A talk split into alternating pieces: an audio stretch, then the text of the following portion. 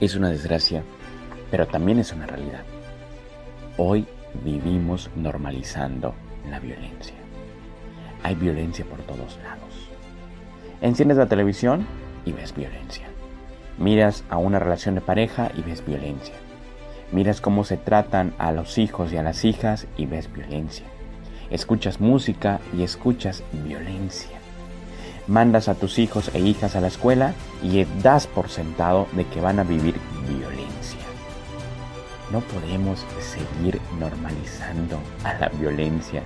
No podemos acostumbrarnos a algo que no está bien, carajo. ¿En qué cabeza cabe la idea de que la violencia es el estado natural del ser humano? Jamás. Tenemos que vivir una perspectiva radicalmente opuesta. Una perspectiva que nos enfoque hacia lo bueno que somos como seres humanos, carajo. Somos buenos y buenas por naturaleza, pero nos han hecho creer que el egoísmo es parte de nuestra esencia, lo cual es una absoluta y tremenda y estúpida Tenemos que fomentar la afectividad, tenemos que fomentar el vínculo, tenemos que fomentar el amor.